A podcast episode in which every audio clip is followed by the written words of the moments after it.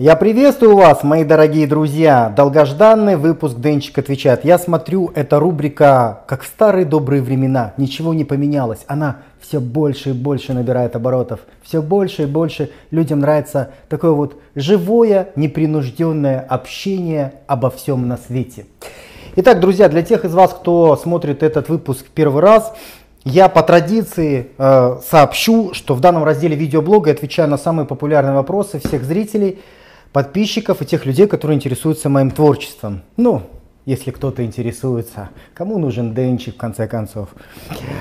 Так вот, чтобы предоставить такую возможность, я создал этот раздел. В этом разделе под э, каждым видеосюжетом, вот в том числе и по тем, которые вы смотрите сейчас, вы можете оставить свой вопрос. Если ваш вопрос наберет достаточно много лайков, у нас такая система ранжирования, то в следующий раз я на ваш вопрос буду отвечать. Поэтому прямо сейчас не стесняйтесь, если у вас есть какой-то, может быть, очень неудобный для Денчика вопрос. Не стесняйтесь, пишите, потому что я люблю любые вопросы, мне нравятся неудобные вопросы. Денчику вообще пофигу. Я прекрасно понимаю, что мне никогда не светит попасть в политику. Я прекрасно понимаю, что мне никогда не светит попасть на какие-нибудь высокие руководящие должности. Ну уж слишком у меня прошлое темное. Вот, поэтому это дает мне возможность быть с вами искренним, быть с вами откровенным. Если Денчик колет анаболические стероиды, Денчик говорит, пацаны, я колю. Если Денчик не колет, Денчик тоже с вами абсолютно честен. Говорит, пацаны, я не колю. И это, пацаны, это очень большая ценность, потому что вокруг очень много пиздоболов. Мало кто с вами по-настоящему искренен и честен, так как Денчик. Это была реклама. Ну, а теперь приступим, собственно говоря, к вопросам. Их у нас много. Первый вопрос от Антона Фомина. Дэн, ты говорил, что ты интроверт, но при этом ты говоришь, что тебе нравится проводить семинары, общаться с толпами людей, но ведь интроверты, наоборот, предпочитают поменьше народа. Если ты любишь много разговаривать, а, много разговаривать, интроверты don't. А, ну, на английском он пишет don't, так и написал don't, в том плане, что интроверты не любят общаться с людьми и разговаривать. Ну, если ты заметил, сейчас людей тут нет. Собственно говоря, я вроде бы как бы с вами общаюсь и вроде бы не общаюсь, потому что на самом деле вы-то меня смотрите, но я-то общаюсь с камерой, и тут вообще пусто, поэтому я вообще полный интроверт в данный момент. Ну ладно, несет. А, так может все-таки ты экстраверт? Нет, друзья, я интроверт, мне действительно а, больше нравится уединение, мне больше нравится копаться, разбираться в каких-то вопросах. Мне нравится самосовершенствование, когда все от меня зависит. Мне нравится, когда мне никто не мешает. Ну, вот у меня такая личность, мне нравится ну, не то чтобы мне нравится одиночество, я комфортно себя чувствую, когда вокруг нету других людей. То есть меня это никак не парит. Я помню даже как-то однажды в анкете у меня был такой вопрос, как долго вы можете прожить один? И я, честно говоря, этого вопроса не понял, потому что и, ну, неделю-две запросто. То есть, если у меня есть книги, если у меня есть интернет, я буду читать, я буду изучать, я себя нормально чухаю. Но как же так, спрашивают, ведь действительно я провожу семинары, я встречаюсь с людьми и так далее. Дело в том, что наша жизнь, она несет определенные требования. То есть для того, чтобы быть успешным в жизни, нужны определенные навыки, в том числе общаться с, с большим количеством людей. А, умение, навык публичных выступлений, а, социализация. У интровертов с этим проблема, но интроверты, они могут это понять, осознать и могут сделать что-то типа инверсии типа личности. То есть интроверт, он может надеть на себя маску экстраверта, да, то есть интроверт может сказать себе, окей, мы постоянно носим маски, в том числе можно одеть маску личности. Интроверт может себе сказать, окей, мне эта фигня нравится, которой я занимаюсь, и она ему будет нравиться. Человек начинает заниматься культуризмом, вначале, может быть, он не понимает, что в этом прикол, эти голые мужики выходят на сцену и так далее. Но он вышел раз-два, ему понравилось, особенно если кто-то там похлопал, особенно если у него начало получаться, места какие-то получил, все, он в это влюбляется, и это становится его частью. Любые привычки, любые модели поведения, можно к ним привыкнуть, особенно если в этом есть выгода это захотеть. То есть быть экстравертом в определенных ситуациях выгодно, а в других ситуациях выгодно быть интровертом. Интровертам выгодно, когда вы что-то пишете, вы что-то придумываете, вы о чем-то думаете, вы что-то планируете. Никто не нужен. Я собрался, сконцентрировался, я работаю, я погружен, я в себе, я что-то изучаю. Но для того, чтобы дальше двигаться вперед, это нужно выплеснуть людям. А для того, чтобы умело выплеснуть это людям, нужна определен, определенный тип личности. Не, нельзя быть закрытым все. Поэтому я на себя надеваю маску, я себе говорю, я кайфую от этого. И парадокс в том, что НЛП, оно работает в две стороны. Не только наши мысли и наши слова определяют наши поступки, но и наши поступки, они определяют нашу веру, наши мысли и наши слова. То есть я начинаю вести себя как экстраверт, и я себя начинаю чувствовать и начинаю получать удовольствие от общения с другими людьми, от больших собраний, от возможности социализироваться и так далее. То есть это такая вот маска, которую вот с точки зрения НЛП, наоборот, можно одеть на себя. То есть мне выгодно это, вот модель поведения, я начинаю себя так вести, и постепенно я начинаю превращаться в то, что мне нужно. То есть это, знаете, я называю это сила хорошей привычки. То есть можно привыкнуть абсолютно ко всему, чему угодно. Как бы вам что-то там не нравилось, вы считаете, что у вас это не получится. Что бы вы там ни считали, просто делайте. День за днем, неделя за неделей. Вы привыкнете, у вас образуются соответствующие нейронные пути в вашей голове. И это станет... Это хорошая привычка. Сила хорошей привычки заключается в том, что если постоянно это долбить, то в конце концов вы получите то, что хотите. Это, кстати, совет от Денчика. Можете пользоваться. Да, так что я интроверт, который для того, чтобы хорошо чувствовать себя в жизни, в определенных ситуациях одевает маску экстраверта. Вот так вот, если тезисно, примерно так это выглядит. Так, человек под э, ником DSA7 Production пишет, Денис Борисов, спасибо за все, спасибо за все. Один вопрос, как научиться воспринимать информацию быстро? Еще с детства мне все дается тяжело, я не понимаю ничего с первого раза. Например, на лекции э, что-то рассказывают, я не понимаю с первого раза, а мои одногруппники понимают с первого раза. Я понимаю, я заторможенный не только в учебе, везде. У меня проблемы с мозгом, э, всегда туплю. Такое чувство, будто отстал э, в развитии. Что, что же мне делать? Ты знаешь, Э, ну, прежде всего, самое первое, ты себе никогда больше не говори, что ты заторможенный, что ты отстал в развитии, что у тебя ничего не получается, потому что НЛП, сука, работает. То есть, если ты сто раз повторишь, что ты баран, то на сто первый раз ты заблеешь. Никогда себе не говори, наоборот, говори, что у тебя все хорошо, что у тебя все получается, что ты любишь, и делай, делай, делай, и в конце концов у тебя все получится. Что касается запоминания информации, тут есть э, очень такой, знаешь, важный момент, про который люди, как правило, не в курсе.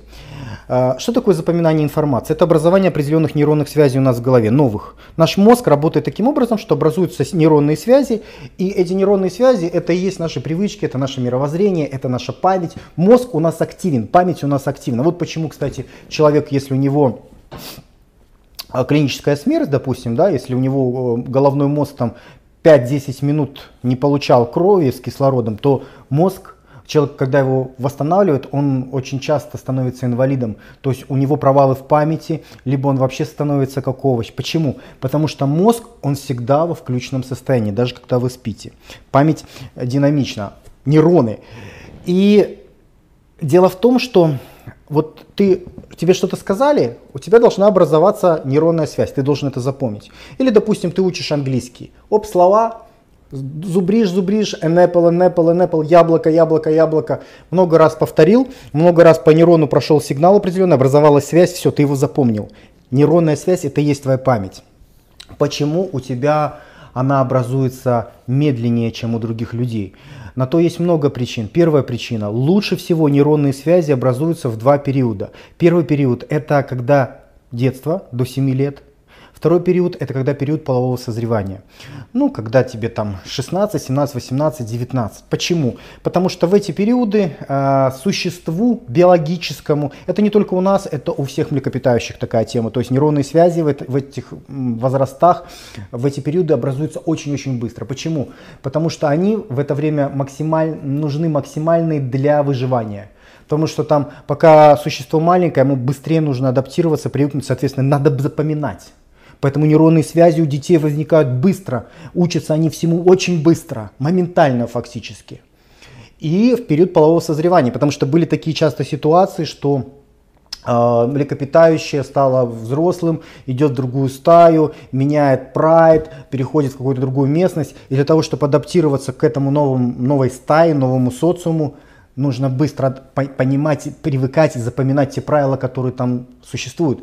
Поэтому период полового созревания, детства, это периоды, когда запоминается все моментально. То есть, если вы находитесь сейчас в периоде полового созревания, сейчас у вас охерительнейшая возможность учить все, что угодно.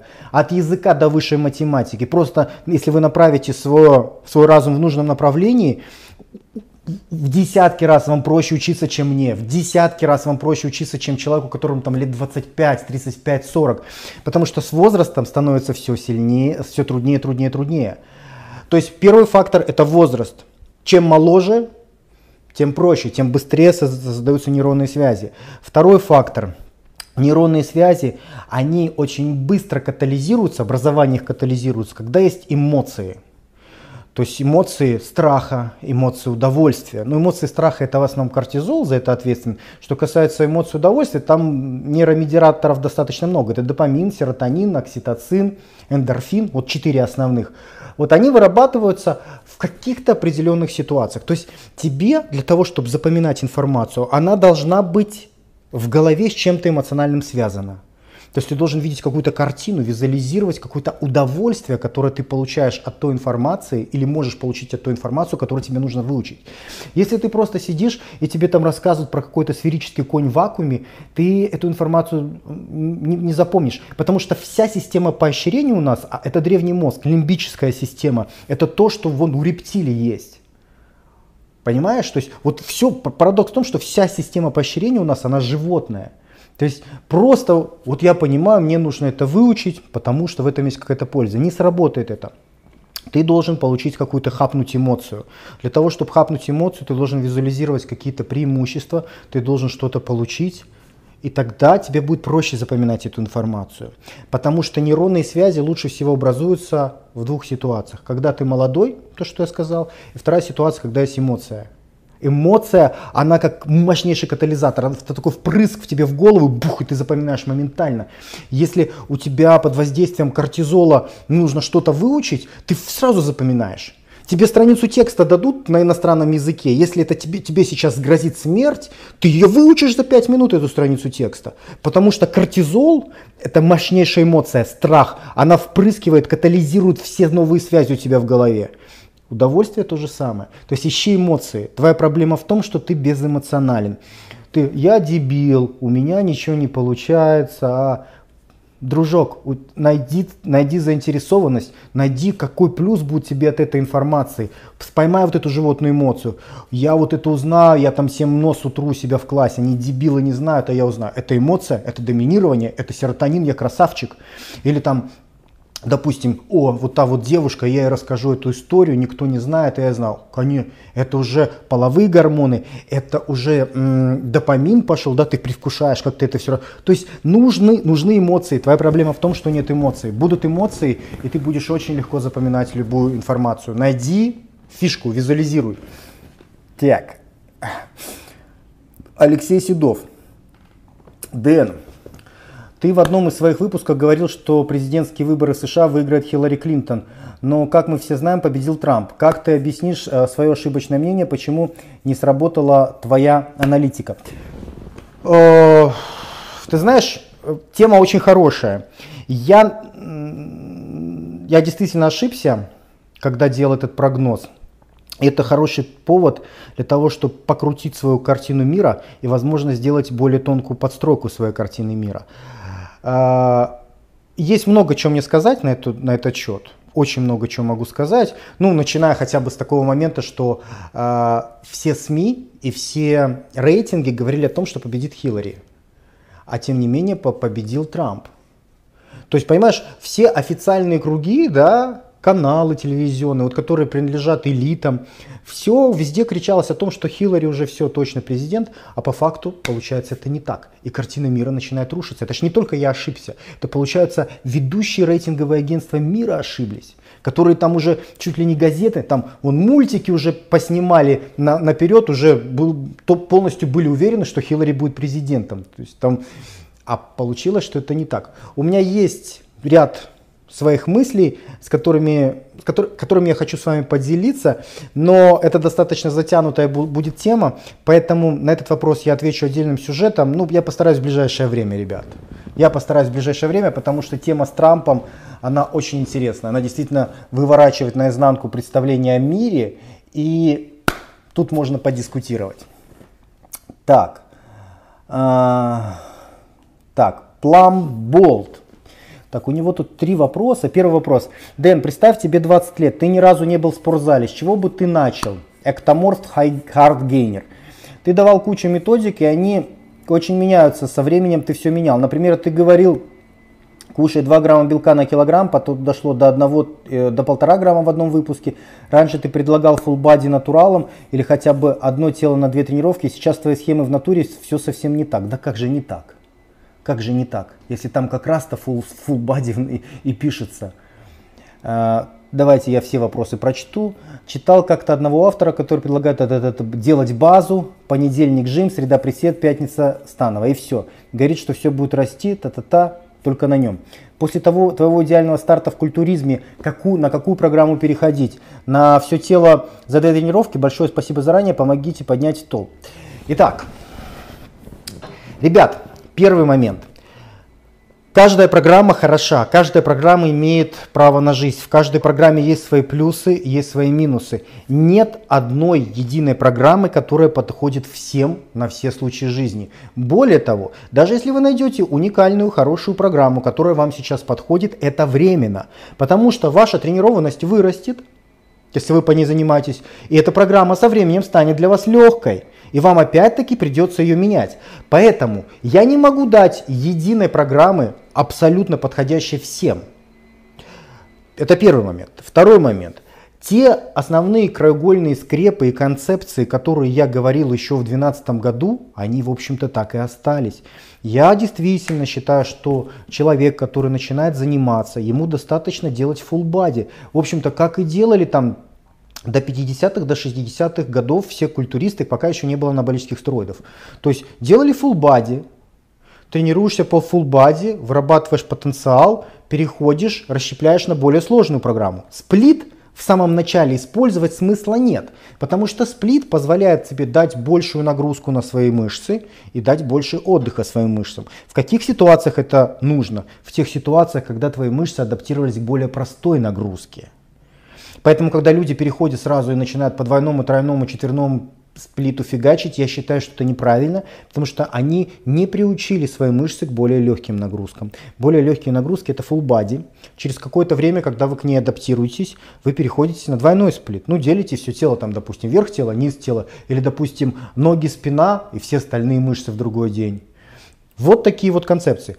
То есть, что касается протеина, вы пытаетесь быть максималистами, вы пытаетесь вот, вот, вот точно только так и никак иначе. В жизни так не бывает, вариативность очень большая.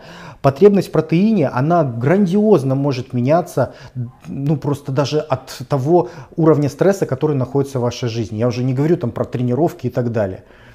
Зимой расходуется больше, летом расходуется меньше, а понервничали, больше нужно белка и так далее. Белок это то, из чего состоит наше тело. А, я более-менее примерно я вам рекомендую вот к этой цифре 2 грамма на килограмм, я вам рекомендую ее придерживаться. Не надо больше, не надо особо меньше. Да, есть масса реальных опытов, которые говорят, что человек, который не использует фармакологию, ему достаточно полтора грамма белка на килограмм веса. Но какого хрена? Ну, то есть это несущественная разница. О чем мы спорим, там, о, как, о каких-то полграммах, это несущественно. Для того, чтобы не путаться, не забивать себе голову всякой ерундой, вот держите 2 грамма, плюс-минус. Можно чуть меньше, можно чуть-чуть больше.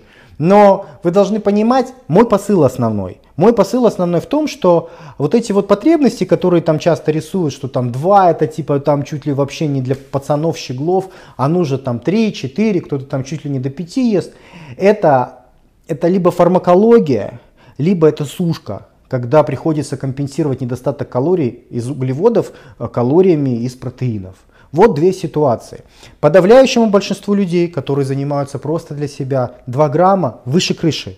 Выше крыши. А скорее всего, я даю запасом, скорее всего нужно будет еще меньше. Но не усложняйте себе жизнь. Full body нормальная методика. Фигачьте по full body. Натренировались, смотрите, плохо работает. Переходите на более сложную. Сплит на две части, потом на три части. Дневник тренировок в помощь, прогрессия нагрузки в помощь. Все отслеживайте. Нет тут ничего сложного. И, собственно говоря, то, что я рассказывал в идеальном старте культуриста, да, ты говоришь про э, тело на реконструкции первую часть все, все так и осталось. То есть первое время ты работаешь над нейромышечной связью, потом ты работаешь по body, потом расщепляешь, расщепляешь, расщепляешь. Схема базовая никак не поменялась. То, что я говорил в 2012 году, то я говорю сейчас. Ничего не поменялось. И в натуре я тоже говорю, что body, пацаны, в начале это нормальная методика. Так что не знаю. Видно, мы чуть-чуть друг друга недопоняли. Так, что, где моя мышка? А, так, так, так, так. Дядя Эд. Денис, что ты думаешь о курении марихуаны после э, тяжелой тренировки? Э, знаешь, это тема скользкая. Это тема, вообще наркотики тема очень скользкая. Почему?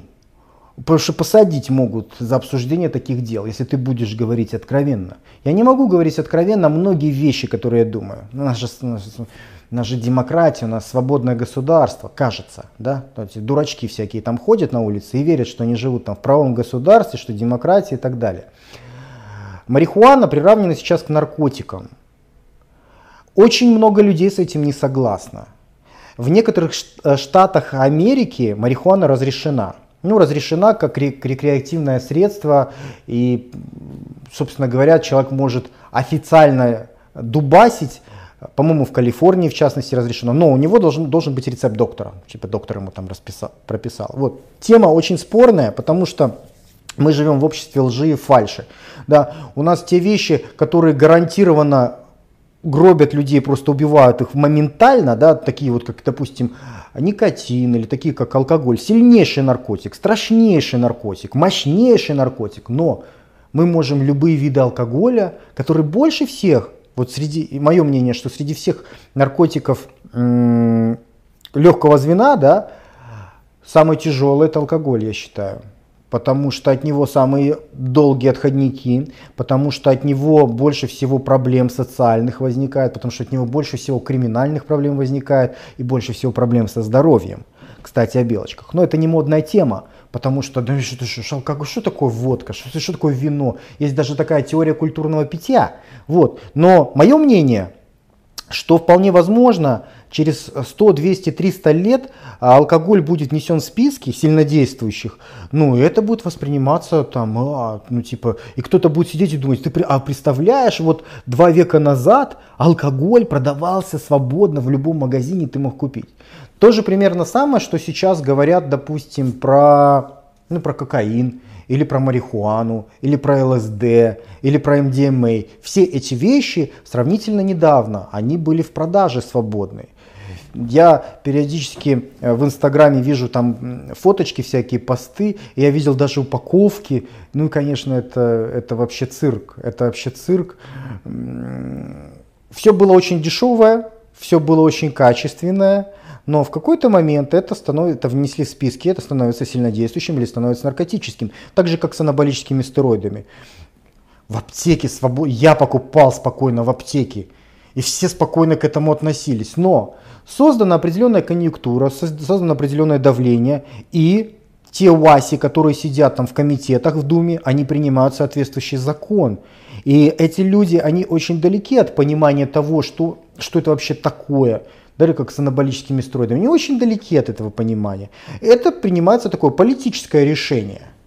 Ну как же там в МОКе мы должны показать, что мы тут типа, мы же с фармакологией боремся, и доходит до дебилизма, потому что вся эта э, борода в Штатах, ну, целые сайты существуют про стероиды, про фармакологию, магазины существуют, работает отлаженная система покупки, доставки всего этого дела.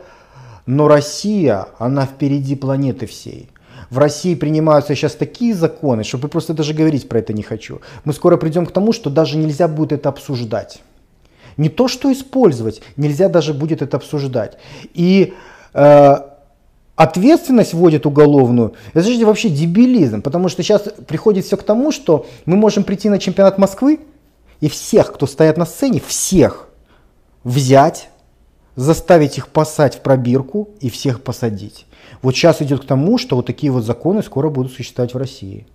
Они же вовсю принимаются, и это примерно то же самое, что про наркотики. Поэтому я не хочу про это говорить, говорить про это опасно. Но я могу, знаешь, очень легко и свободно можно говорить только негатив. Вот это плохо, плохо, плохо. Если ты хочешь что-то сказать про позитивное, нет. Ты не имеешь права говорить что что-то позитивное про эти вещи, потому что тебя нахер посадят. Значит, же такая свобода слова, у нас же такая демократия. А, поэтому, что касается плохого, я встречал работы, в которых говорилось о том, что понижает уровень тестостерона и повышает уровень пролактина. Не знаю, насколько это правда или нет, потому что это было скажем так, это была не научная работа, не исследование, которое я там на, на сервере медицинском читал. Это была статья, которую я читал в каком-то журнале качковском, американском. Вот, там была вот такая вот информация. И, и есть э, проверенная информация по поводу того, что ну, мозги тупят однозначно. То есть те, кто курят травку, гашиш и все дела, краткосрочная память нарушается. То есть человек ты можешь хорошо помнить какие-то, ну, там, серьезные вещи, которые там, где ты живешь, что и как, кто у тебя там родители, любимая твоя и так далее. Но вот в перспективе 5 минут ты можешь что-то рассказывать, говорить и постоянно забывать, о чем ты говоришь. То есть у тебя краткосрочно, я, таких ребят очень много видел. То есть вот начинает он говорить, говорит, говорит, и у него постоянно какая-то речь рваная получается. Он говорит про одно, бас, о, о, о чем я говорил. Вот это вот травка. Поэтому у меня был опыт использования, то есть несколько раз я курил, э, не хотел никогда курить, э, потому что еще с первого раза, как я попробовал, ну, мне не понравилось, потому что какое-то такое размазанное состояние, ты какой-то слабый, тебе ничего не хочется делать, фокус пропадает, ты как, как говно такое. Вот. А я люблю более собранное состояние, более сфокусированное, поэтому мне не понравилось. И вот несколько раз меня, друзья, помню, в Крыму все там, давай, давай, а там же вся эта движуха очень популярна, ну хотя бы пару тяг, пару тяг. И как не, сдел, не сделал тогда пару тяг, я помню каждый раз сидишь вот такое вот, и, понимаете, ничего не хочется делать. Такое, такое чувство, как вот, вот дайте мне куда-нибудь лечь, накрыться одеялком и все. То есть кто-то считает, что это разлобуха помогает для мышц, я так не считаю. То есть, ну, но с другой стороны, у меня нету достаточных оснований говорить о том, что это очень-очень-очень вредно. Также говорить о том, что это очень-очень-очень полезно. Но я точно знаю, что в нашем э, правовом государстве говорить то, что ты думаешь, нельзя. Нужно говорить о том, нужно говорить то, что тебе внушают старший брат, да, государство, что тебе говорит, вот, вот ты должен это говорить. Поэтому, поэтому как-то так. Так, Оля Чиж, поделись, э, поделись советом, как понять, адекватен ли человек, как понять при знакомстве или непродолжительном общении, на какие факторы э, следует обратить внимание. Э, нам нужно понять, адекватен этот человек или нет. Э, есть два, две лакмусовые бумажки, которые очень хорошо показывают, адекватен этот человек или нет. Первая лакмусовая бумажка, на которую я смотрю, это его социализация, то есть Скажи мне, кто твои друзья, скажу, кто ты. Посмотри, с кем он общается. Что у него, что у него в семье происходит, посмотри. Посмотри, что с его друзьями происходит. И тебе, скорее всего, станет ясно, кто этот человек. Это реально работает очень хорошо. Вторая фишка – это какой-нибудь, э, сделай с ним, вяжись какое-нибудь совместное активное дело. Это не значит, там бизнес начинать, что угодно – Пойди с ним джинсы купи сейчас. Скажи, давай вместе шопинг устроим, джинсы купим. Или там, пошли за продуктами. Любое мали, маленькое совместное дело. Это тоже лакмусовая бумажка. Потому что когда вы делаете что-то совместное, это всегда вас сближает с одной стороны, а с другой стороны в процессе совместной работы активной проявляются все качества человека. Ты сможешь понять, кто он. Ну и, соответственно, ты поймешь, адекватен он или неадекватен. Что касается друзей, это замечательный критерий. Семья, дети, окружение, это вот все то, что вокруг нас, с детства, наш социум, и этот социум, он создает у нас определенные социальные инстинкты, в соответствии с которыми программы, нейронные пути, про те, которые я говорил в самом начале, в соответствии с этими программами мы ведем себя всю свою жизнь. Соответственно, если ты видишь, что семья неполноценная, там могут быть вопросики. Соответственно, если ты видишь, что там в семье кто-то сидит, кто-то наркоман, кто-то там еще что-то, могут быть вопросики. Если ты видишь, что у человека нет нормальных друзей, могут быть вопросики. Если ты видишь, что все окружение, там, в котором он рос, там, к нему относятся неуважительно, с, нему, с него смеются, могут быть вопросики. То есть две лакмусовые бумажки. Смотрим на социальное окружение человека, на его друзей, на его семью. Второе, тестируем его каким-то совместным делом элементарнейшим, что угодно, придумайте мелочь какую-нибудь, но чтобы вы вместе должны были достигнуть какую-то цель. И в процессе этой достижения этой цели вы сразу поймете, что это человек. Вот эти два способа – это самое эффективное, что я знаю. Попробуйте, и вы сразу поймете, кто перед вами. Так. А, так, Дмитрий Петров, Денчик, тебе задали вопрос, не хотел бы ты провести тренировку со Шредером, а ты минут 10 рассказывал о том, что не веришь в его натуральность. Почему так пригорело? А вообще ролик интересный, этот формат мне нравится. Ну, слушайте, я тренирую харизму, да, то есть я э, в тот момент, э, я, я периодически пытаюсь подпускать какой-то эмоциональности для того, чтобы мои сюжеты были интересные. Понимаешь, развиваться можно в различных сферах. Моя сфера блогерская, то есть я, причем у меня канал познавательный. Но если я буду занудно бубнеть постоянно, вот нужно вот так-то, так-то, так, это будет нахрен никому не интересно. Поэтому я стараюсь периодически Опять-таки, я надеваю на себя маску экстраверта для того, чтобы себя изнутри накрутить, и чтобы бах-бах-бах, чтобы люди видели эмоции, и чтобы во мне эти были эмоции. Потому что когда есть эмоции, это притягивает, это заряжает, это интересно смотреть.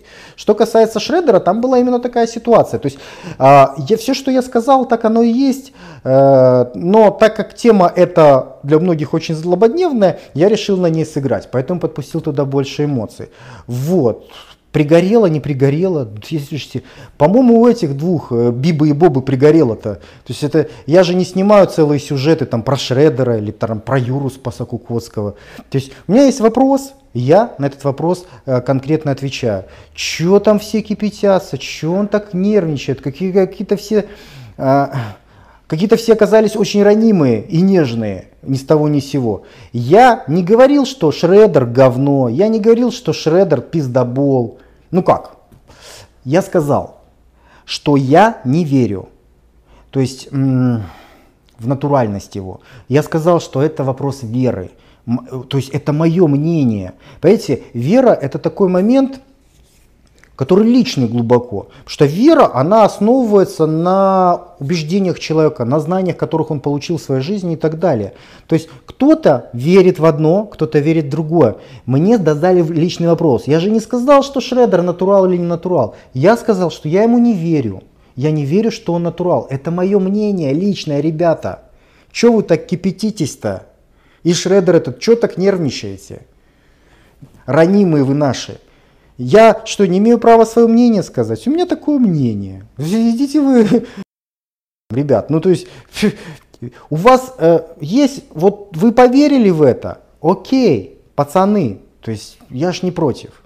Я даже могу понять ну, определенную выгоду в подобной вере, потому что э, чувак там начинает заниматься, он находится в каких-то иллюзиях, он не хочет химичиться, это же супер, это классно. Но проблема в том, что результат будет так себе. Вот. А если нас, изначально нас настраивается, что результат будет так себе, то не хочется заниматься. А тут есть икона бодибилдинга, которая говорит, пацаны, можно в натурашку выглядеть лучше, чем химики, слушайте меня. И все. И человеку, если в это поверит, то ему будет легче заниматься. То есть у него будет какой-то смысл в его занятиях, он, ему будет легче. Поэтому в этом смысл есть. Для тех, кому нужны такие дополнительные костыли веры. Но мне такие костыли не нужны. То есть я могу говорить откровенно, что я не верю. А кто там кипятится, ну так, ребята, это ж ваши проблемы. То есть у меня мнение такое, у кого-то мнение другое.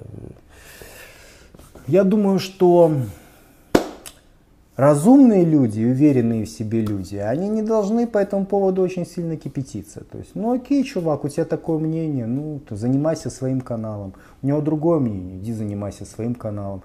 А вот когда вы начинаете лезть там со своим уставом в чужую церковь, да, и говорить, что ты должен в это поверить, как ты не понимаешь, да у тебя бомбит. У меня так нормально бомбит. А я смотрю, что один кадр, что другой, там сюжеты сняли там получасовые про Дениса Борисова, что у меня бомбит. Биба и Боба. Э, Спаса Кукоцкий, Клокоцкий, Совпадение? Не думаю. Так, ладно. Ребят, вы там не обижайтесь, правда. Ну, простите, если я задел чьи-то там чувства очень нежные, там, кого-то там пукан слабый, нетренированный. Ну, пацаны, которые Денчика смотрят с 12 года, у них уже там цельнометаллический пукан, их там хоть нахер посылай по барабану. Почему? Потому что секта, тренированность. Так, ёшкин ты кот. Сейчас, пацаны, сейчас я продолжу. Так, так, так, так, так, так.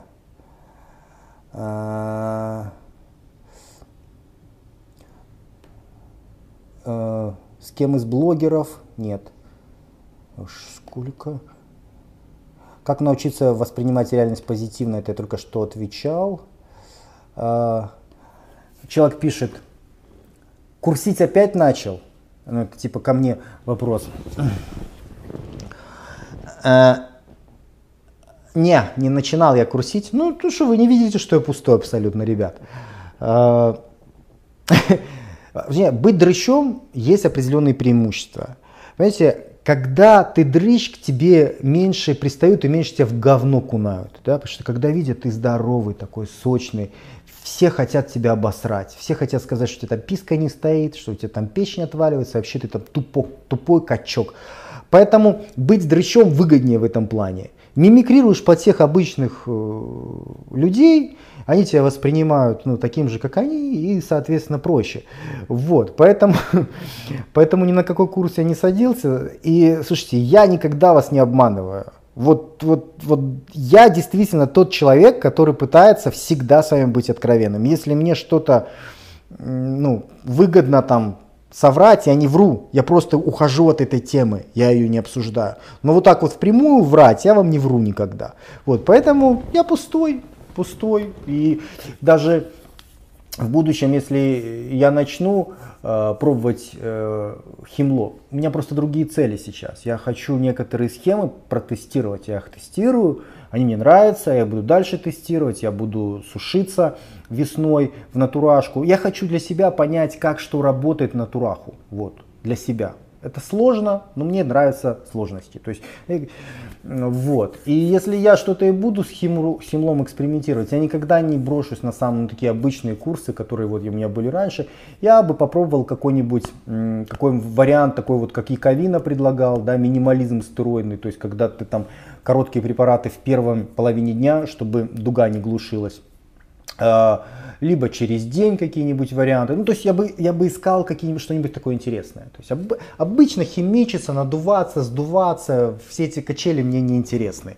Мне хочется развиваться, мне хочется что-то новое узнавать.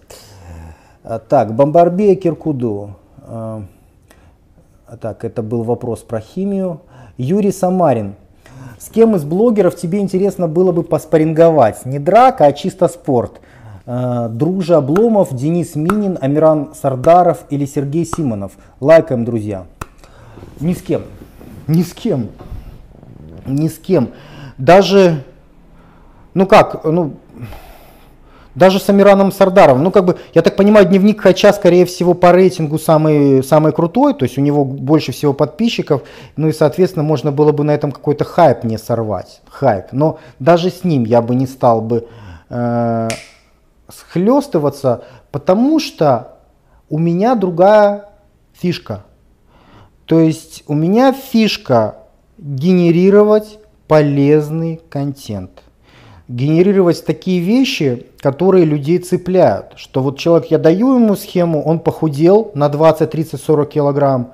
Он говорит, Денчик, ты красавчик, это работает.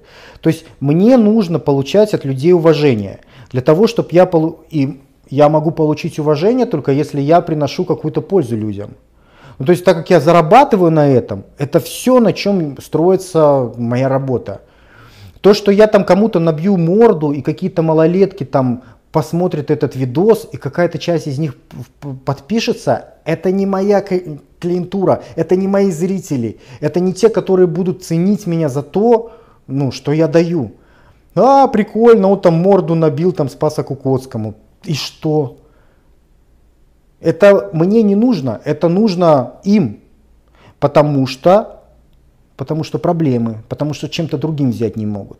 Поэтому бить морды, это, ну, слушайте, мне это не интересно. Ну, вот в плане продвижения блога мне это не интересно. Мне было интересно участвовать на соревнованиях по единоборствам для себя, без понтов, что это никто не видел. Я выступал на чемпионатах страны, я был в тройке призеров на чемпионате страны. Что меня татами не напугаешь. Особенно это забавно, когда качки начинают меня там куда-то вызывать и так далее. Ребята, я на татами выступал, я ходил в сборную Украины по грэплингу. Поэтому, что мне там кому-то что-то доказывать? То есть мои друзья, с которыми, с которыми я на секцию ходил, если мне захочется, я позвоню, мы встретимся, мы побоксируем, мы поборемся, и это будет ради удовольствия, а не ради того, что там хайп какой-то поднять. Это все им хайп нужен, мне хайп не нужен. Мне вообще много кого не нужно. Мне, э, я вообще не парюсь, когда у меня там мало людей меня смотрит, мало людей подписывается. Вот э, э, это для меня сигнал, что что-то надо делать с контентом. Но никаких нервов нет абсолютно. То есть у меня вот в прошлом месяце количество подписок упало а, до, 3, э, до 3000 в месяц. В то время как в лучшие времена развития канала было 10 тысяч человек в месяц подписывались. я, я, у меня нету нерв, нервов, что типа, а, как все, все, говно, скоро будет смерть, как, как жить дальше. У меня такого нет. Я просто понимаю, что а, где-то я ошибаюсь. То есть мне нужно как-то менять контент, мне нужно пробовать какие-то варианты. Я начинаю пробовать варианты, я начинаю выпускать ролики более часто. Хоп, смотрю, не работает. Я думаю, окей, Дэн, а давай попробуем себя поставить на место зрителя. Тебе хотелось бы часто смотреть кого-то там? Нет. Пусть я посмотрю раз в неделю, но что-то очень интересное. Окей, давай попробуем. И я снял про Семена Панду, я снял ролик, про Челсуна я снял ролик, про тренировку Дельт. То есть это те сюжеты, в которые мне пришлось вложить больше времени, но я их сделал более интересными. И я смотрю, оп, было 3, в этом месяце уже 7 тысяч, 7 тысяч плюс и дальше растет. То есть я чувствую себя таким охотником в этом плане. И э, у меня интерес не с точки зрения моей, моего статуса, что там кто-то подписывается, кто-то не подписывается. У меня интерес как, как у охотника. То есть вот сделать правильно. То есть это та сфера, в которой я двигаюсь, значит я должен в ней разбираться оп, что-то пошло не так. А как сделать, чтобы пошло так? Вот допамин меня подстегивает на вот эту вот ерунду. А побить морды, ну просто не мой путь реально. Вообще реально не мой путь. Можно было бы, конечно, хайпнуть, больше бы об этом людей узнало. Не знаю, ребят, у меня к этому душа не лежит. Может быть, когда-нибудь мое мнение по этому вопросу поменяется, но в данный момент я реально вообще не вижу никаких преимуществ. Я вижу наоборот только, что масса людей мне скажут, там, а, повелся на эту херню, типа, как проститутка за бабки там э, вышел э, пиздится. Ну, я, я часто слышу такие разговоры, и слышу такие разговоры про Тихомирова, и про Дочу, хотя, казалось бы, вот они капнули хайпа. И чё? И чё? Стали более уважительно относиться к одному к другому? Вопросики. Вот, поэтому я не хочу быть э, мясом, понимаете? Как, как, как все, как толпа. Что, а, вот мне сказали, да ты просто сышь, давай иди. Окей, пацаны, я су. Так. А, вот. Алексей Травников. Денчик, что у тебя за тачка? Чем руководствовался, когда выбирал именно ее? Какие машины вообще у тебя были за всю жизнь? Что у меня за тачка?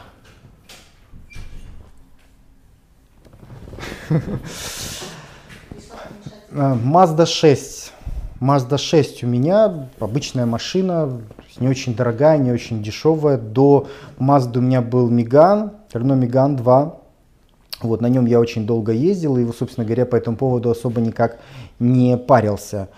А, Mazda 6 мне нравится ценой, качеством, экономичностью, так как мы и внутри она мне нравится тоже, она достаточно такая комфортная. Вот, так как мы периодически ездим на большие расстояния, то, в общем-то, все эти качества, они пришлись к месту. То есть она э, не очень затратно на ней гонять. Да, это не какой-нибудь там Мустанг, да, или не какой-нибудь там э, Гелендваген, не, не, не очень прожорливая машина. Вот. А что касается статуса и понтов, ну, это не та тема, где я самореализуюсь, где я пытаюсь получить какой-то статусный маркер, чтобы, э, чтобы выпендриться. Вот. Я, у меня есть для этого канал, у меня для этого есть статьи, у меня для этого есть материалы. То есть есть сферы, в которых я могу поднять свой статус. Машина для меня не очень. Для меня машина просто средство передвижения. Э, более того, я машину свою готов потерять любой день. То есть, если, если мне там завтра скажут, что она сгорела, для меня это не истерика, не катастрофа, я куплю другую. То есть у меня спокойное отношение к машине, как к средству перемещения. Так. Э, Денис, не очень верится в твою натуральную форму, сам же говорил, что все пиздят. Плюс э, тебе же это выгодно делать, так как ты стал так как ты стал большим натурально? Я не стал большим. Ну, ну, где ж я большой? Я совершенно небольшой, ребят. Когда на химии все иначе выглядит, а абсолютно все иначе. Вот, врать выгодно. Ну, пожалуй, ты прав. Любой человек, который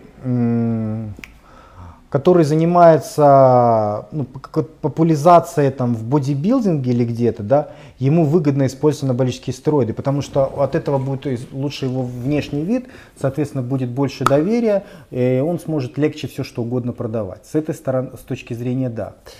А, но это, это не мой путь, не мой вариант, потому что я изначально выбрал себе такую вот, вот специфическую стратегию. То есть, если бы я рассматривал с точки зрения чисто заработка всю эту деятельность, то я бы изначально кричал о том, что я натурал, хотя бы там заряжался, но всем бы кричал, что пацаны, я чисто на твороге, просто вот покупайте методики, э, покупайте консультации и так далее. Но я изначально что говорил? Я изначально весь свой трешняк, чем я занимался, я все сказал всем откровенно. То есть я всем всегда все говорю откровенно. То есть если я занимал, я был в стриптизе, я говорю, я работал в стриптизе, у меня была злачная жизнь, я что только там не повидал.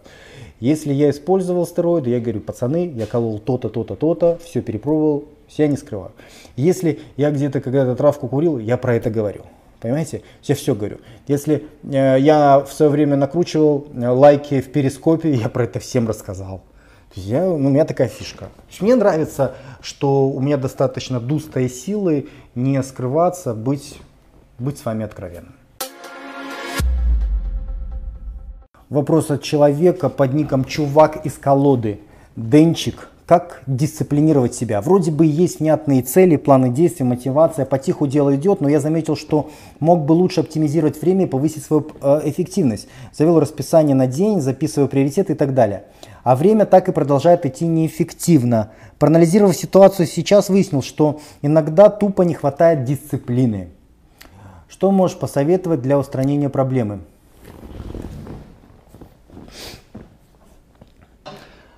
Попробуй двигаться маленькими шагами. То есть проблема, почему не хватает мотивации сделать вроде бы правильную вещь. Вот ты ее спланировал, вот ты записал, мне нужно это сделать то-то, то-то, то-то, к такому-то времени или там, к такому-то числу, и ты это не делаешь. Ну вот там, с 17 до 18 буду учить английский. И ты это не сделал сегодня, допустим. И вроде бы у тебя было время, но там кино захотелось посмотреть, или там друзья пришли, или книжка попалась интересная, ну как-то ты пропустил этот момент. И ты потом это анализируешь, а у меня нет дисциплины. Почему у тебя не получилось? Потому что нету поощрения от лимбической системы. То есть вся наша мотивация, она идет вот гормональная, то, про что я уже сегодня говорил. Вот. И когда ты э, ставишь слишком большую задачу, и непонятно, когда ты получишь удовольствие от этой задачи, и получишь ли ты его вообще, у тебя нет мотивации. Ну и, соответственно, ты это не делаешь. А потом ты говоришь, а, у меня нет дисциплины. Почему ты так говоришь? Потому что сознанием ты понимаешь, что это нужно было делать, но никаких эмоций у тебя по этому поводу не было, поэтому у тебя не было и мотивации. То есть у тебя четко не было визуализации, удовольствия ты от этого бы не получил поэтому ты это не сделал. Какой выход? Разбивай любую глобальную задачу на микрозадачи, на микрозадачи. И старайся двигать, двигаться маленькими шажочками. Но разбей на такие маленькие э, отрезки, которые ты сделаешь гарантированно. Сила хорошей привычки. Ты делаешь раз, делаешь два, делаешь три. Через месяц тебе будет проще. А, это то же самое, что вот люди говорят, там, вот я заболел, там, вот я себя плохо чувствую, э, сил никаких нету, можно я сегодня в зал не пойду? Люди, которые начинают ходить в тренажерный зал. Я говорю, что в зал все равно нужно идти. Почему? Потому что это формирует привычку, соответствующую нейронную связь у тебя в голове. Неважно, как там накачаешься, ты не накачаешься, но ты пришел, как и вчера, как и позавчера, а через месяц это станет твоей частью, а через год ты себе не будешь представлять вообще, как ты раньше в зал не ходил. И это будет полезно, это хорошая привычка. Для того, чтобы она сформировалась, нужно, несмотря ни на что, хоть маленькие шажочки, но делать в нужном направлении. Не можешь ты поучить английский час, окей, но у меня запланирован английский. Значит, я его учу 10 минут, я выучу 5 минут, я выучу две фразы, я их выучу, я сяду, я этим позанимаюсь хоть чуть-чуть. Я красавчик. Завтра я еще выучу там одно-два слова, но систематичность. Не надо переоценивать свои силы. Проблемы э, с дисциплиной возникают из-за того, что человек там проснулся, взял ежедневник Борисова, да, и такой, ох, сейчас я вот там вот и то-то, то-то я сделал, то-то сделал. И под... не получится так не получится. Нужно реально оценивать свои вещи. Поставьте что-то лучше поменьше, но чтобы вы это гарантированно сделали. Чем вы там себе много всего поставите, вы это не сделаете, у вас плохое настроение, вы говорите себе, я говно, у меня ничего не получается, я просто такой боги. Нет, вы просто переоценили свои силы и недооценили силу хорошей привычки. Маленькими шажками, мало, но регулярно потом будет проще, и с каждым разом будет проще, и с каждым месяцем будет проще. А через год для вас это вообще будет не ну, как у человека может это не получаться. Вы будете думать, это же так все просто. Потому что у вас сформировался определенный нейронный путь за этот год. И для вас это уже часть вашего мировоззрения. А, Антон Лаврентьев. Денис, как ты умудряешься поддерживать все в такой чистоте постоянно? Сколько тебя, себя не помню, где бы ни жил, всегда был какой-то срач. Сколько... А, Чувак, очень все просто. Дело в том, что я женился, и теперь это не моя сфера э, компетенции. Да, то есть у нас есть в семье а, разграничение определенных обязанностей. Вот. На мне висят одни обязанности, на жене висят другие обязанности. Вот. Поэтому ну, и в любом случае женщина в семье, она тебя стимулирует. То есть я даже сам замечаю, что я себя веду себя ну, не так, как раньше, не так, как я, когда я был холостяком. То есть когда я там мог действительно, как ты говоришь, прийти там, что-то бросить, что-то выкинуть. Сейчас мы как-то живем вместе, и поэтому мы благотворно друг на друга влияем. И я действительно все складываю. И действительно у меня не валяются носки по всей квартире. Ну как-то я стал более собранным, что ли, из-за этого. Вот, поэтому я не скажу, что это вот такая вот рекомендация, чтобы, чтобы порядок был, надо жениться. Тут по-разному может быть. Кто-то женится, у них вообще полный беспорядок в жизни начинает происходить. Тут надо очень хорошо, наверное, э, понимать преимущества от того, что ты собираешься поменять в своей жизни. В том числе преимущество того, что если я вот буду наводить порядок, это мне будет проще искать то-то, то-то и то-то. Нужно поставить себе такую задачу. Опять-таки, сила хорошей привычки. Ты не сможешь каждый день вот так вот сходу, вот ты был засранцем, а потом с завтрашнего дня ты все поменял, все решил, все, я поменялся, я иной, завтра будет все чисто. Не получится так. Ты выбери какую-нибудь херню, вот, ну выбери себе, что просто вот каждый день там, допустим, вечером там в 9 часов ты тратишь 5 минут на то, чтобы убираться в доме у себя. Ну там носки где-то сложил в одно место, там грязное белье выложил, там где-то досочку какую-то прибил. Ну вот, ну 5 минут каждый день это фигня.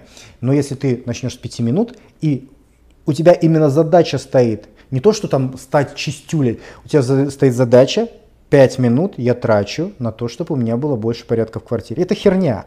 Но у тебя начнет формироваться позитивная привычка, которая, если ты будешь долго исследовать, она полностью поменяет твою манеру поведения. Она поменяет в какой-то степени даже твою личность. Сила хорошей привычки.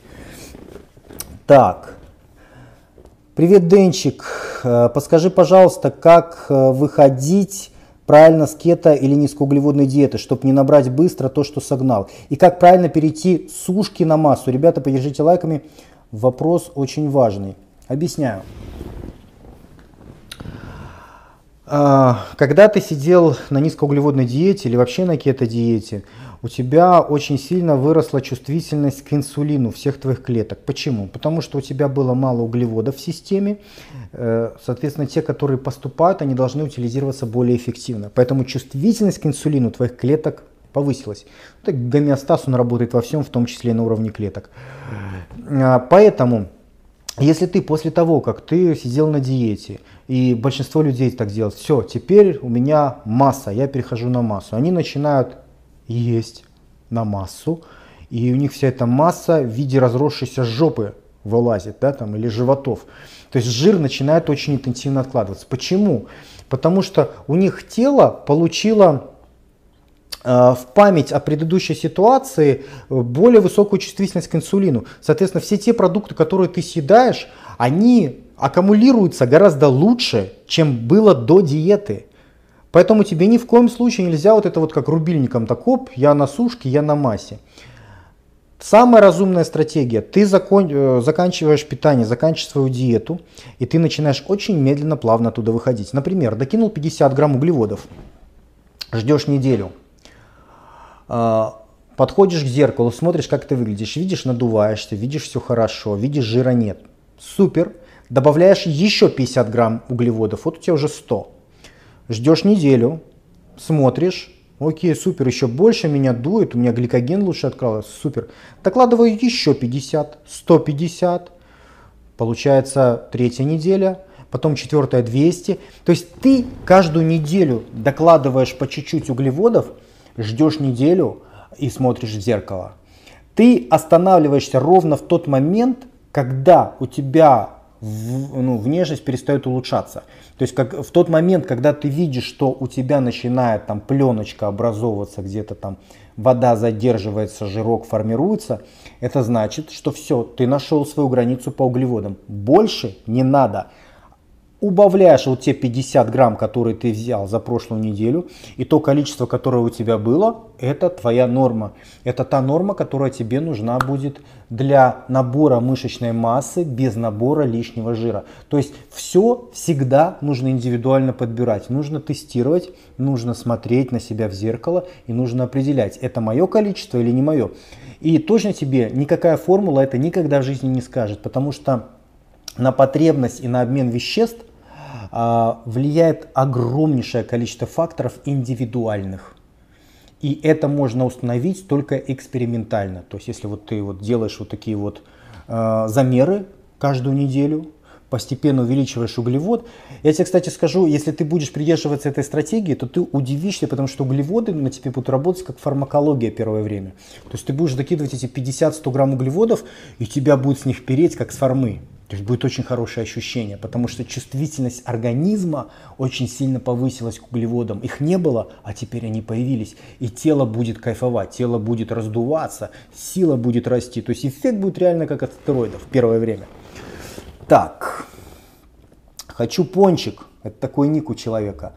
Денчик, привет. По... Русские мужики самые некрасивые в мире? Это вопрос. Дэн, слышал ли ты новость, что русские мужики являются самыми некрасивыми мужиками в мире? Самыми же красивыми оказались мужчины из Швеции, Дании и Бразилии. А объясняется это тем, что русские много курят и пьют, вот и пропили свой генофонд. Твое мнение на этот счет? Это хорошо, пацаны, что мы э, самые некрасивые. Это нормально. Вот зато у нас женщины самые красивые, и это традиционно все признают.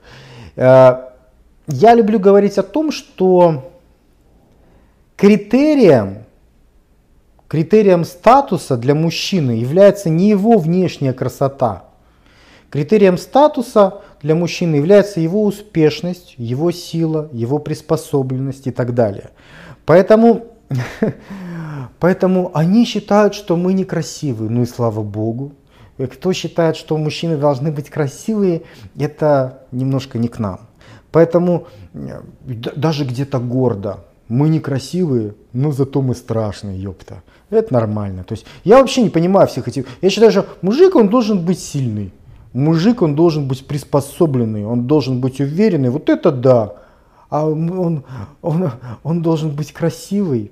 Женщина должна быть красивой, а мужчина должен быть сильный. Мужчина должен быть э, успешный. Вот. Женщина красивая, мужчина ответственный, успешный, сильный. И поэтому, когда говорят, что э, у нас самые некрасивые мужики, это не критерий статуса для мужчины. Это, скорее всего, это критерий э, слабости. Да? Это все равно, что там сказать, там сказали, что русские мужики редко ебутся в жопу. Все просто потому, что они там генофонд свой что-то там все это неправильно с ним сделали, ну так и слава богу. Это, это никак не цепляет абсолютно, что некрасивые мы. Хорошо, что некрасивые. Зато, если надо, мы куда придем, и все свое мнение поменяют. Ну ладно, что-то меня несет не в ту сторону.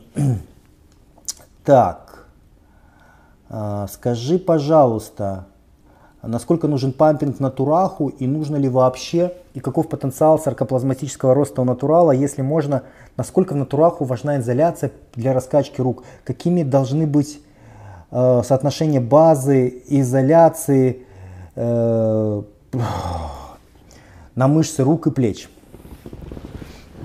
Я думаю, что ты усложняешь картину мира слишком, слишком, слишком усложняешь. Одно, другое, третье, четвертое, десятое.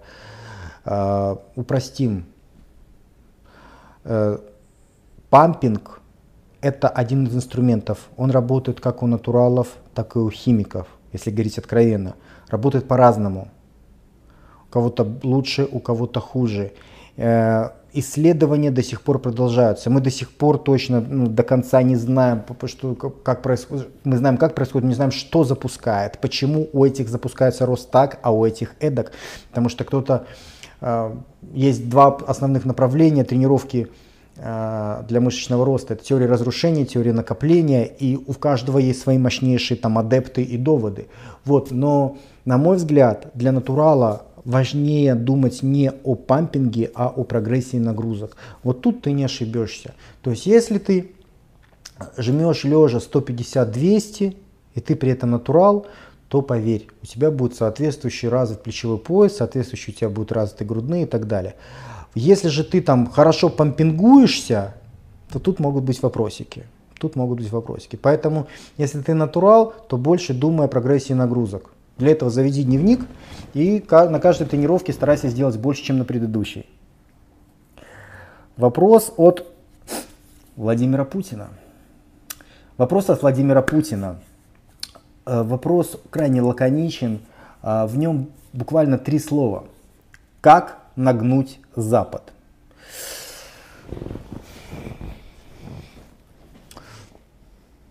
Ну, Вова задает вопрос, понятно почему, в общем-то, как бы этот вопрос э, беспокоит многих, я думаю.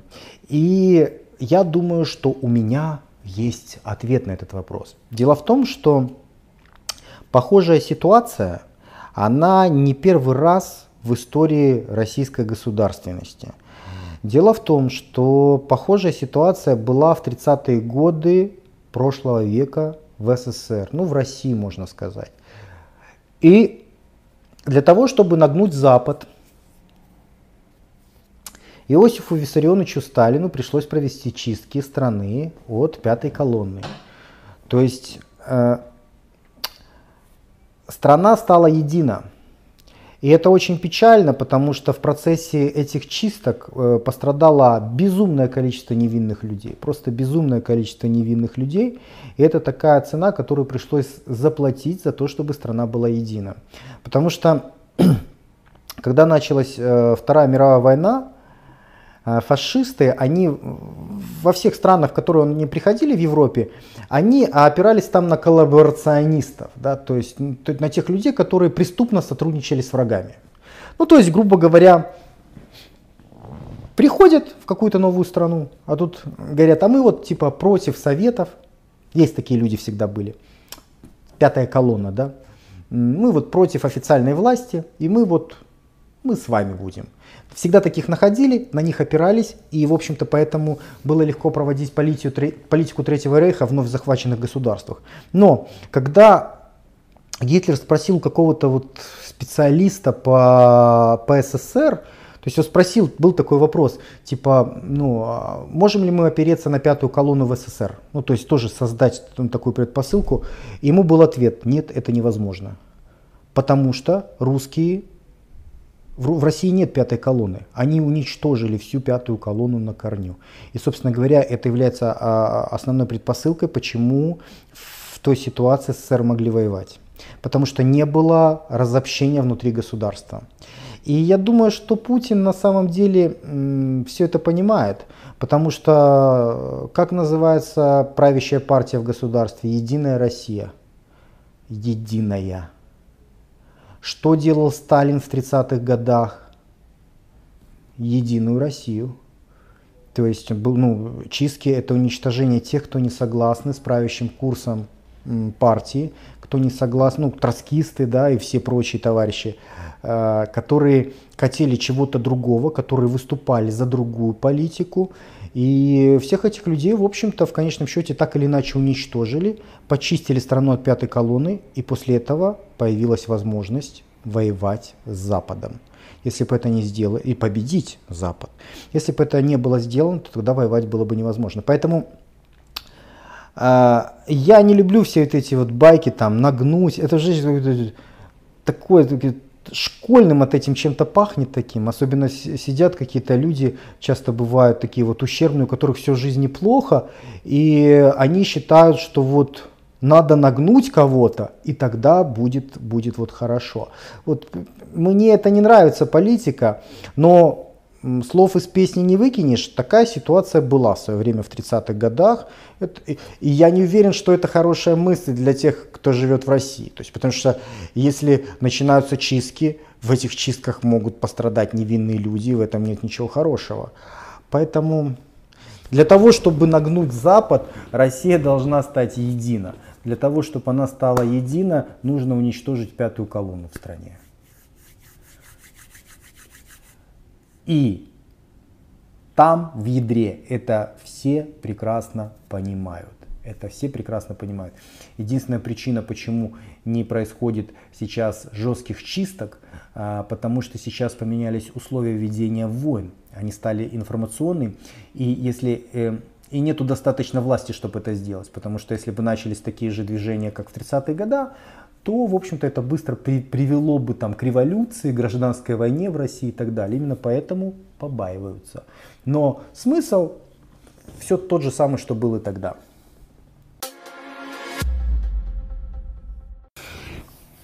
Трендел, трендел, пацаны, а аккумулятор, аккумулятор сел, а я и не знал, я не знал.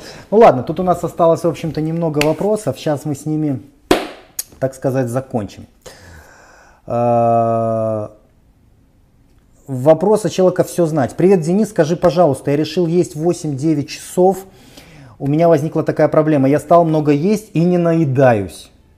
Что за фигня, у меня постоянно чувство голода, даже если поел, через 15 минут хочу опять. Глистов нет. Комрады, помогите, не знаю, как решить эту проблему. Заранее спасибо. А, скорее всего, ну, для начала речь идет о тайном питании Денчика. Вот у меня недавно был такой сюжет. Можете забить на YouTube, посмотреть тайное питание Денчика. Это тот режим питания, которого я сейчас придерживаюсь уже несколько месяцев.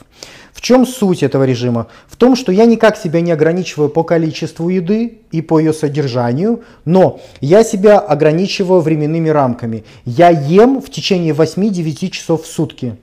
Обычно это первая половина дня, но не всегда. То есть 8-9 часов в сутки я могу есть, потом я не ем. Почему я так питаюсь? Потому что э, были открыты интересные данные на этот счет, это научные данные, я в сюжете подробно про это рассказываю, и эти данные были достаточно убедительные для меня, чтобы я решил пробовать этот новый режим питания. И я его пробую, я себя чувствую замечательно, у меня хороший прогресс на тренировках, я стал суши, избавился от жира, у меня хорошее м, ощущение...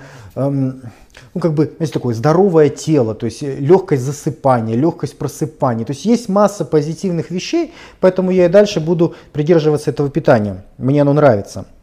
Вот, человек спрашивает, я не наедаюсь. То есть я постоянно хочу есть, мне мало. Мне кажется, основная причина в твоем случае, скорее всего, связана с возрастом. Скорее всего, тебе, я не знаю, мало информации, скорее всего, тебе от 16 до 20 лет ты находишься где-то в период в периоде полового созревания, скорее всего. И в этот период организм требует гораздо больше питательных веществ, чем в более старшем возрасте, либо более младшем возрасте, потому что формируются новые клеточные структуры в твоем организме, он в целом более быстро растет, и для этого нужен пластический материал и, соответственно, энергия. Все это мы получаем из пищи. Поэтому тебе постоянно хочется есть, скорее всего. Потому что, в общем-то, это ну, популярная схема такая, что вот э, эктоморфы, такие худые ребята, которым там лет 16, да, 15, там кому-то 17, они постоянно едят, едят, едят, не наедаются. Хоть там миску борща съел, потом снова хочешь. Поэтому, скорее всего, Проблема заключается в том, что у тебя переходный возраст. Это неплохо, не хорошо. Я тебе не советую сейчас пользоваться тогда этим питанием, потому что тебе может не хватать. Ешь, как тебе хочется, потому что ты находишься в периоде полового созревания. И тебе больше нужно всего. А, Вопрос от человека. Э, психопатов... Оф, сложный ник, не будем читать. Денис, ответь, пожалуйста. Я колол каждый третий день СУСТ, 15 инъекций, 5 э, дополнительно пропионата, дабы быстрее сделать выход, 200 метана и все это на, на 2 месяца. Как думаешь, насколько такой курс разумный при ПКТ? И при ПКТ можно ли обойтись одним кластельбегидом? Для того, чтобы определиться, можно обойтись одним пластиблигидом или нет, нужно смотреть на анализы. Да? То есть если, э, если сильно пролактин не завышен, если эстрадиол сильно не завышен, то тогда кластильбегида будет вполне достаточно. Да, ты прав, можно это использовать как основное вещество для, для восстановления. Что касается самого курса, 15 сустаноны, потом 5 пропионата. Я не знаю, как часто ты собираешься колоть пропионат, но, допустим, даже если редко, то через день, то это все равно всего лишь 10 дней. Сустанон у тебя будет гулять в крови недельки 3 активно, как минимум. Поэтому, поэтому мало. Да, то есть пропионат, все, у тебя сустанон после того, как пропионат закончится, у тебя сустанон будет фонить дальше, и он не будет тебе давать восстанавливать твою дугу после того, как ты слезешь с пропионата. Решение какое? Либо больше пропионата, чтобы хотя бы там недельки две, а то и три, либо в конце э, использовать метан для того, чтобы как только ты прекратил использовать препараты, чтобы ты мог восстанавливаться, чтобы ты мог, э, чтобы ты мог лечиться. Так, дальше. Человек с ником Фишки Дота. Привет, Денис, очень давно тебя смотрю, но у меня к тебе остались три вопроса. Я занимаюсь в тренажерном зале при росте 180, вешу 70 килограмм. А, мой рабочий на 65. На следующий раз, когда я буду делать рабочий вес, будет больше на некоторое количество килограмм, хоть 80, даже 66. А, второй вопрос, можно ли накачаться, будучи веганом? Третий вопрос, если можно или даже нельзя, скажи, пожалуйста, какие-нибудь продукты хорошие. Я ем яйца, да, я знаю, что веганам яйца нельзя есть. Короче, поток сознания. Хорошо, давай по порядку. То, что ты прогрессируешь нагрузку от тренировки к тренировке, это ты делаешь, конечно же, все правильно, потому что это основной принцип развития в любых скоростно-силовых видах спорта. Мышцы адаптируются к нагрузке, значит, нужно каждый раз давать более сложную нагрузку, чтобы мышцы к ним адаптировались и чтобы был рост силовых, выносливости, мышц и так далее. Все правильно. Второй момент. Можно ли качаться до таких размеров, будучи веганом? Нет. До хороших размеров, будучи веганом, накачаться не получится. Ну, не получится. Ну, не хочу вас обманывать. Такое. Третье. Если можно или даже нельзя, то скажи, пожалуйста, какие продукты будут хороши. Ты странный веган, действительно, ты ешь яйца и при всем при этом говоришь, я веган. Почему тебе тогда рыбу не есть? Яйца вроде бы как конгруентно, а рыба вроде как не конгруентно. Я негативно отношусь к вегетарианству, к веганам в частности, ну как, не как к людям, а к этой стратегии.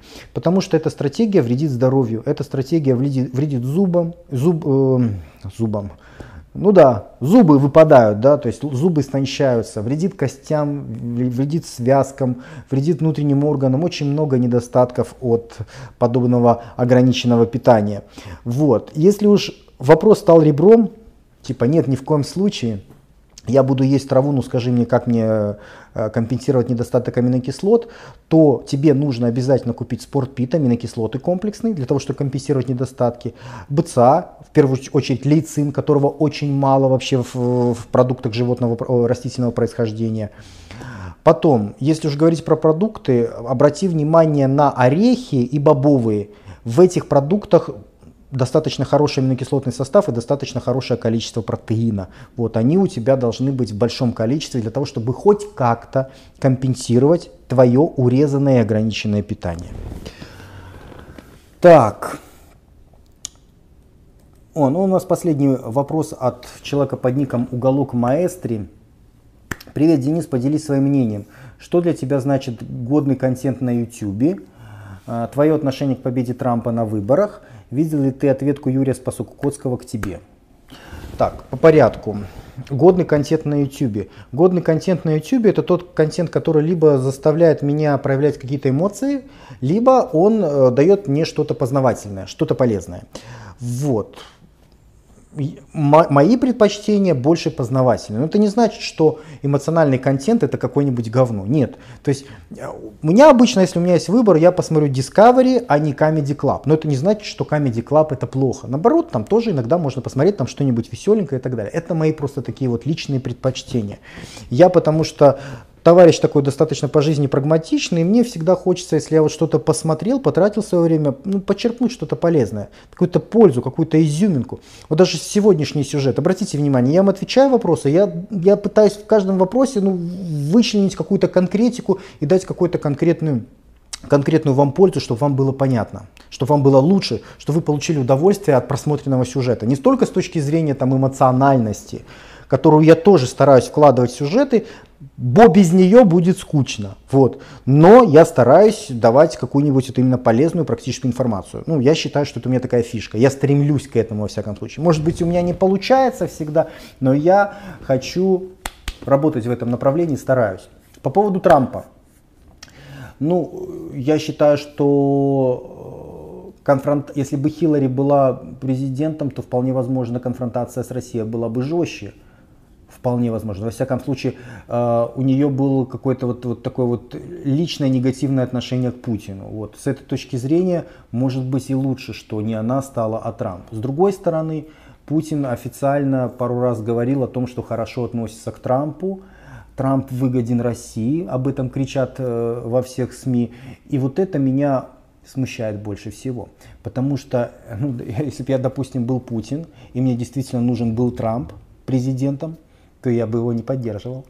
Потому что на Западе резко негативно относятся к России, к Путину. Поэтому в этой ситуации я бы поддерживал бы Хиллари. Я бы говорил, Хиллари классная баба, она наша вообще. Давайте за Хиллари, мы поддерживаем Хиллари. Хиллари очень достойная женщина, с ней получится работать. Понимаете, в чем фишка? Это шахматы. Тут идет игра очень хитрая на разных уровнях. Почему, если для Кремля Трамп выгоден, почему они говорили открыто, что Трамп им выгоден? Есть нужно было говорить наоборот, что Хиллари, э, ну, Хиллари выгодно, а Трамп не выгоден.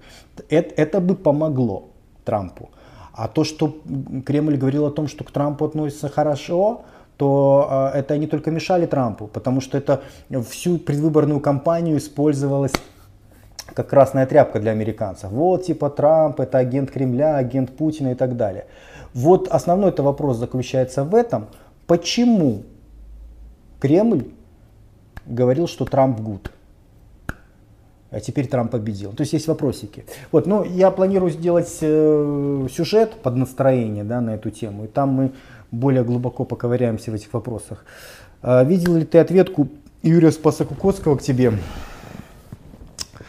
Слушайте, ну, я даже не знаю, отвечать на этот вопрос или не отвечать. Что, а Шредер, что Юра Спасокукоцкий, люди вот э, с полным отсутствием чувства юмора, вот, вот полностью. Они не понимают, что такое ирония, они не понимают, что такое сарказм. Они вот, вот со стеклянными глазами вот должно вот так, как они вот видят, как они хотят. Да, я знаю, что они сняли там целые сюжеты про Дениса Борисова, где там рассказали про меня кучу э, всяких вещей, как они считают, негативных или как-то меня там дискредитирующие и так далее. Ну, что я могу поделать? Ну, ну, ну отсутствует чувство юмора. То есть, а началось-то из-за чего? Что я пошутил, я, э, это была шутка. Был вопрос про Юру Спасокукотского. Раз затронулся Юра, то я пошутил по ходу. Почему? Потому что был хороший повод пошутить. Потому что Юра покупает лайки на Инстаграме. И он очень сильно полился. Полился в каком плане? На Инстаграме можно размещать как видосы, так и фотографии. Вот. Но видосы, они просмотры по дефолту всегда получают. Вот просто вы ленту листаете вниз, оп, вы пролистали, просмотр засмотрел, засчитался, просмотр засмотрелся. Вы лайки не ставите, никаких активных действий не предпринимаете, вы просто ленту пролистываете, и по дефолту просмотры засчитываются. А для того, чтобы засчитался лайк, лайк идет только под фотографию, да, вы должны предпринять какое-то активное действие. Внимание, вопрос. В Инстаграме чего бы должно быть больше у человека в аккаунте, просмотров или лайков? Внимание, ответ. Просмотров. Просмотров всегда гораздо-гораздо больше, потому что это пассивное действие. Просто человек прокручивает ленту, оно засчитывается. А лайков, чтобы они были, человек должен поставить лайк. Никогда, ну, ну физически невозможно, чтобы э, лайков было больше, чем просмотров. У Юры была именно такая ситуация. То есть он, до того, как я ему дал этот совет, да, ну это, это сарказм был, ну, шутка была. Потому что а, у него лайков было, ну я помню, там были такие у него ситуации, допустим, у него просмотр 3-4 тысячи у видоса, да, у видосов, а между ними стоит фотография, у которой 10 тысяч лайков. Это невозможно гипотетически, потому что человек бы, если бы ленту бы проматывал, то, как, если бы у него 10 тысяч лайков, даже если все поставили, все 10 тысяч человек поставили бы ему лайк, они бы все 10 тысяч засчитались как просмотры. Но просмотров 3, а лайков 10 тысяч. И это адское палево. И это смешно. И поэтому я это озвучил, потому что это смешно. Ну вот это юмор, ребята, это юмор. Для тех, кто не понимает, что такое юмор. Потому что есть такие дегенераты, которым я должен объяснять, что такое юмор. Обычно такие вещи не надо объяснять, потому что люди понимают, ну это смешно. А это смешно, это не смешно. Нет, мы не понимаем. Объясню. Смешно очень многое, то, что вокруг нас происходит. Смешно, когда показательный статус не соответствует реальному. Например, когда пятилетняя девочка одевает каблуки и мажет себе губы помадой и ходит такая, вихляет попой, это смешно, потому что реальный статус не соответствует э, показ, показательному. Когда мальчик садится в кресло генерального директора, достает сигару и с деловым видом сидит такое, да, это тоже смешно, потому что тот статус, который демонстрируется, он не соответствует реальному статусу. И с этого смеются, это комедии снимают, это стендапы снимают. С Юрой та же самая ситуация, потому что у него реальный статус там на тысячу, на две тысячи лайков в Инстаграме, а он их там себе хапнул по 10 тысяч. И это смешно.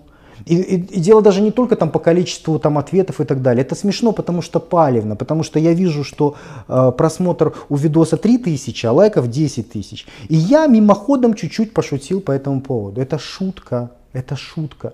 Но у Юры всегда были большие проблемы э, с шутками, и он обиду включил какую-то, там что-то на меня начал наговаривать, там еще Шредер подключился. Ну, в общем, они там э, они сблизились теперь благодаря Денчику, у них теперь появились общие темы для разговоров и, рас, и рассуждений. Но проблема, кстати, Жук он еще. Жук в каком плане? Потому что я что, конечно, саркастически тогда сказал, что типа, э, Юра, я тебе, мол, дам совет, ты палишься. Но это сарказм был, это был степ и там не было никакой агрессии. Почему бы это не воспринять как шутку? Почему бы не сделать что-то в ответ шуточно? Нет, обида ебаная, он то, он все, он третье, десятое.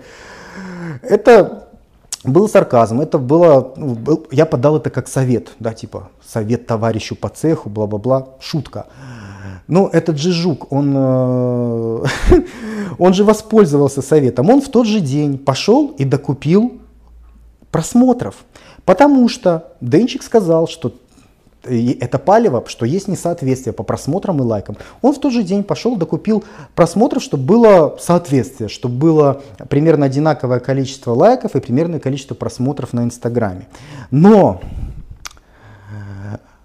опять-таки, а, ну, неправильно, опять-таки ошибка. Потому что пропорция 1 к 4 в лучшем случае. Но Юра про это не знает до сих пор.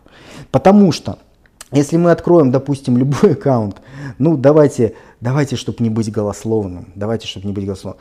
Э, слушайте, я, я этим занимаюсь исключительно потому, что, что забавно, да, то есть мне смешно. Если кто-то, ну, там, очень сильно любит Юру, ну, или Юра там слишком сильно любит себя, ребят, извините, ну, как бы, мы все публичные персоны, он над Путиным шутит, над Медведевым шутит. Если ты публичная персона, то ты будь готов, что люди будут шутить над тобой. Так, давайте, ну вот, Клокова возьмем. Клокова. Пример. Я начинаю по порядку открывать, вы просто все подряд, видосы. Видос.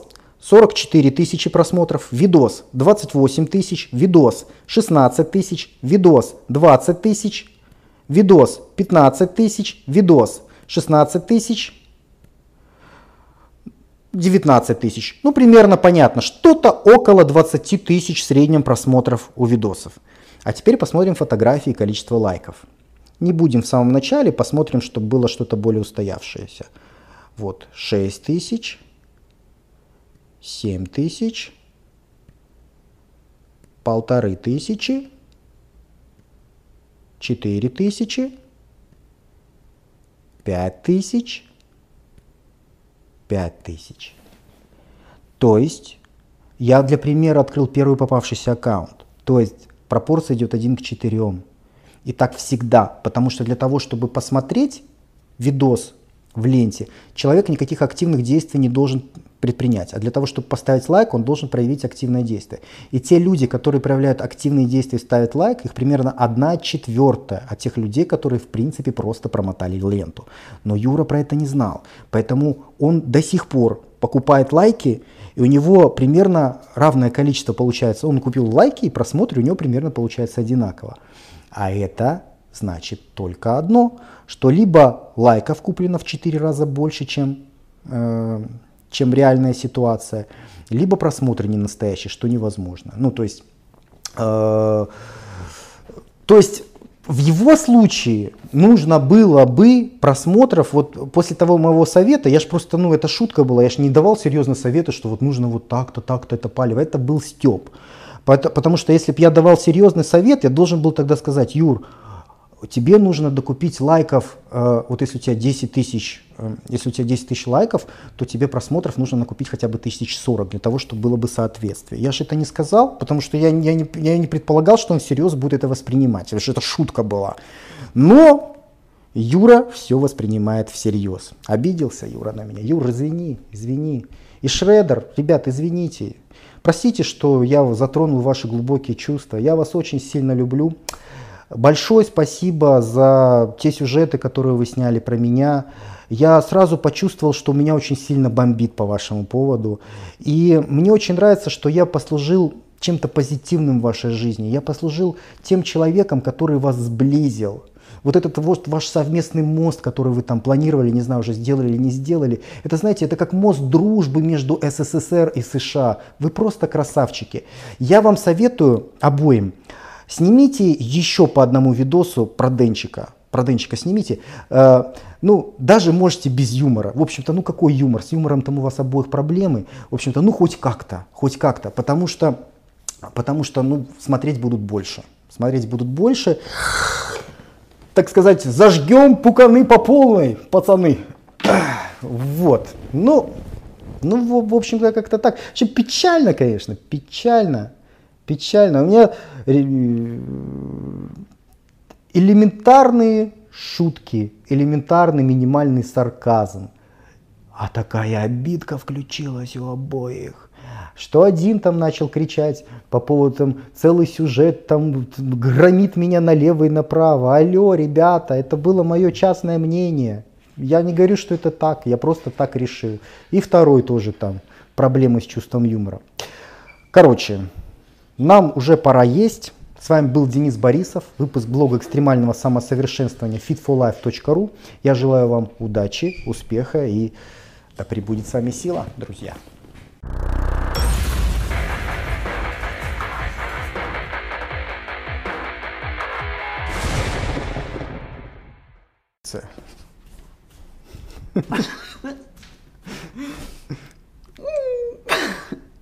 Ребята, не женитесь.